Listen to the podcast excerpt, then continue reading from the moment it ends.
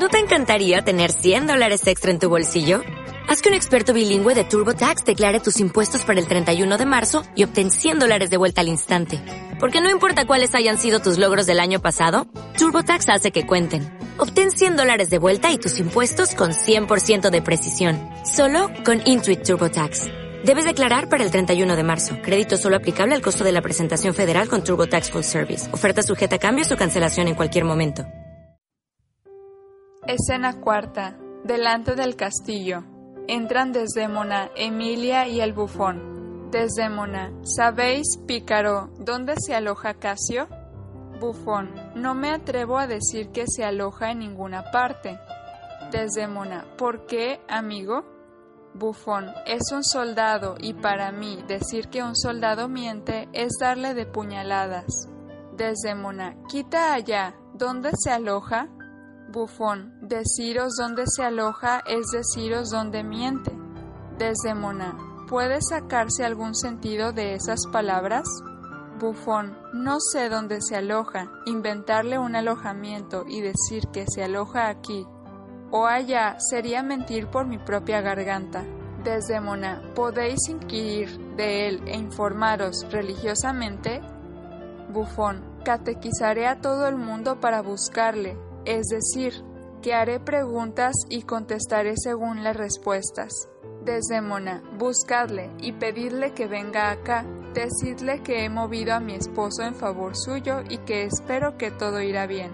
Bufón, hacer esto entra en el círculo de las cosas que puede abarcar el ingenio de un hombre, y por consiguiente voy a intentar realizarlo. Sale. Desdémona, ¿dónde pude haber perdido ese pañuelo? ¿Emilia?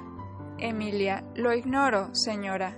Desdémona, créeme, hubiera preferido perder mi bolsa llena de cruzados, pues si mi noble moro no fuera un alma leal y exento de esa bajeza de que están hechos los seres celosos, sería esto bastante para despertar en él malos pensamientos. Emilia, ¿no es celoso? Desdémona, ¿quién? ¿Él? Pienso que el sol bajo el cual han nacido secó en él semejantes humores. Emilia, miradle dónde viene.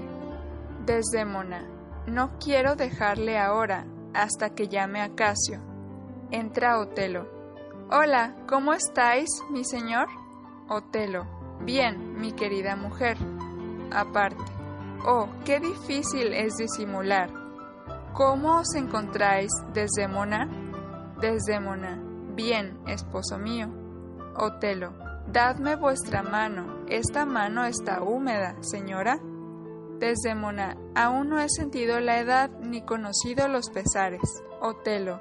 Esto arguye liberalidad y corazón pródigo. Cálida, cálida y húmeda.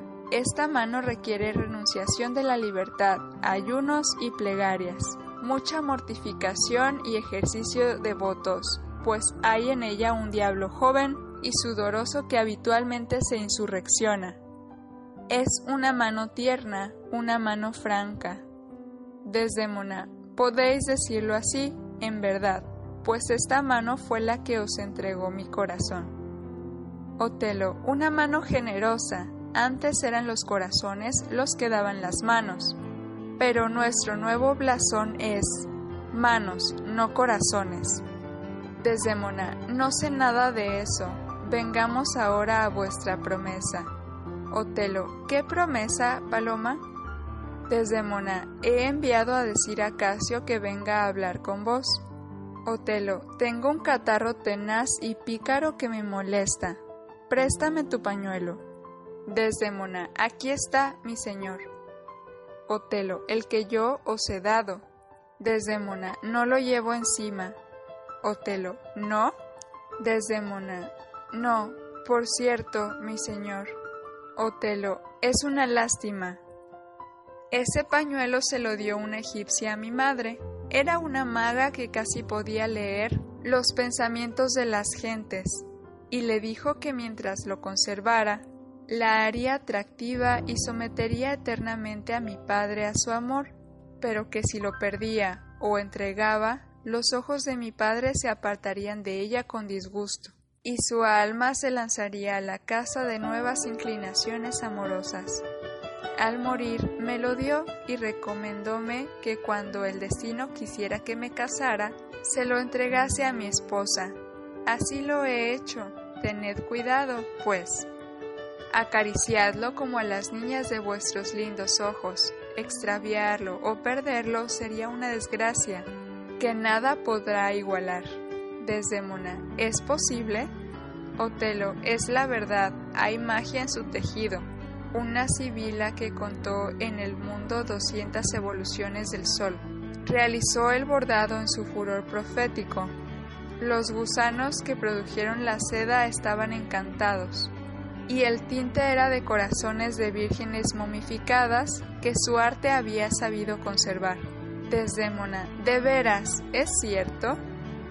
Otelo, certísimo, por consiguiente, cuidadlo bien. Desdémona, entonces, pluguiera al cielo que no lo hubiese visto jamás. Otelo, ah, ¿por qué? Desdémona, ¿por qué habláis con un tono tan brusco?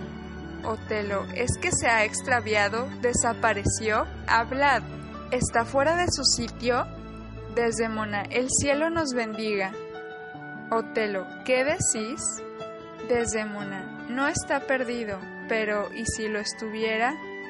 Otelo, ¿cómo? Desdemona, digo que no está perdido.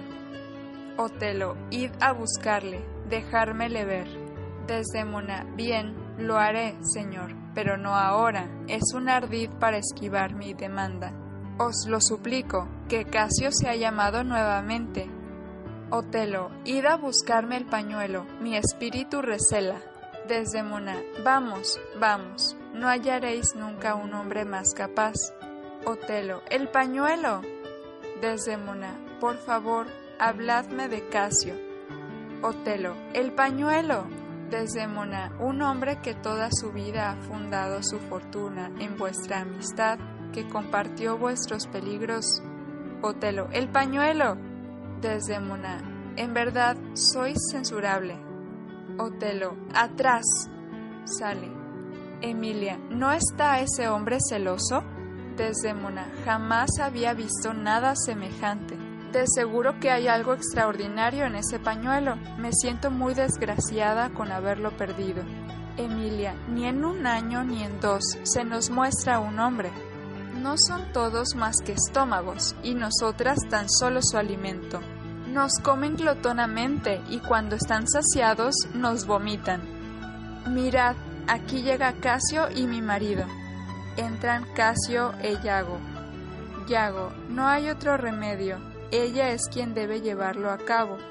Y mirad qué dicha, id e importunadla.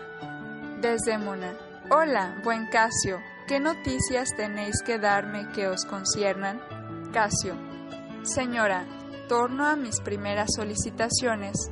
Os lo ruego, haced que por vuestra virtuosa intervención vuelva a existir y constituya una parte del afecto de aquel a quien honro enteramente y con todo el respeto de mi corazón, desearía no soportar más dilaciones. Si mi ofensa es de una orden tan grave que ni mis servicios pasados, ni mis pesares presentes, ni los méritos que me propongo en el porvenir pueden rescatarme de nuevo en su amistad, saber esto debe constituir al menos mi beneficio.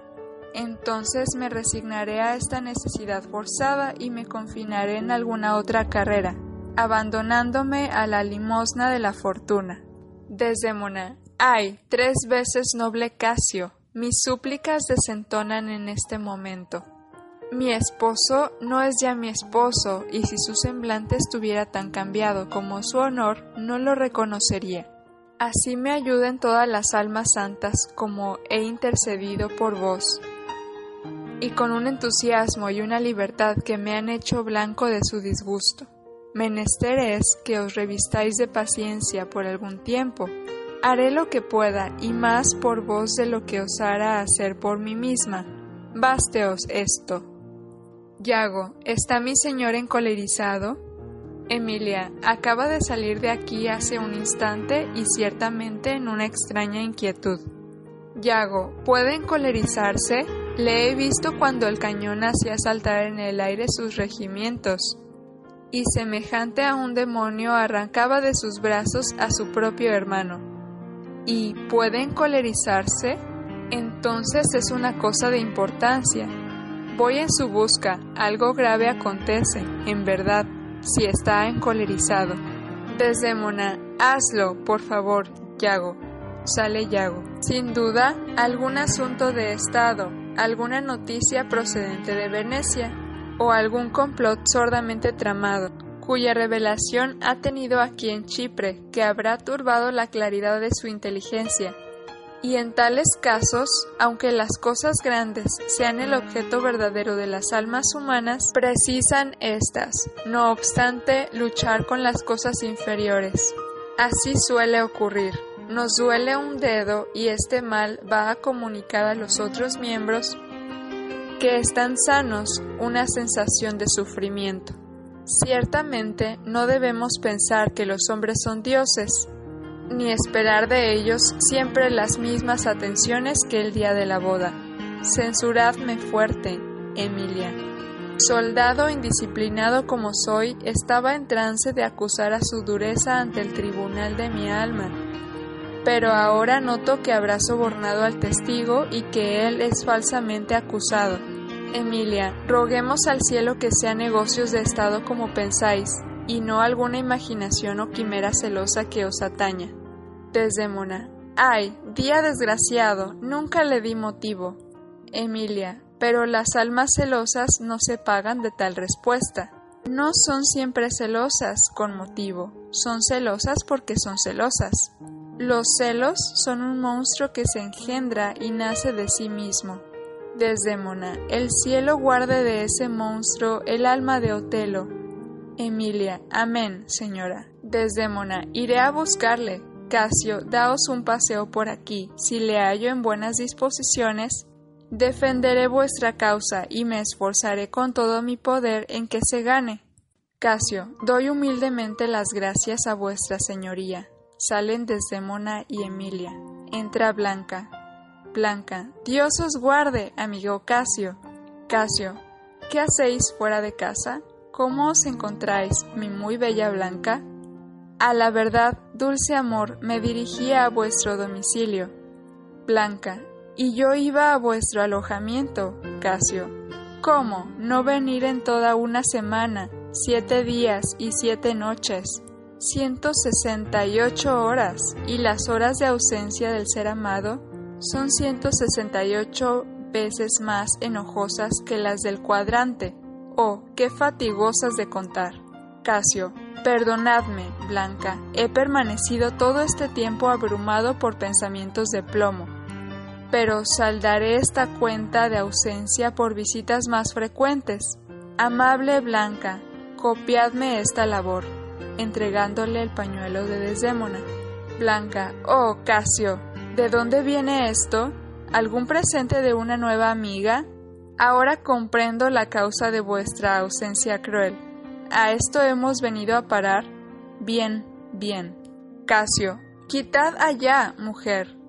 Arrojad a los dientes del diablo que os las ha dado, vuestras viles sospechas.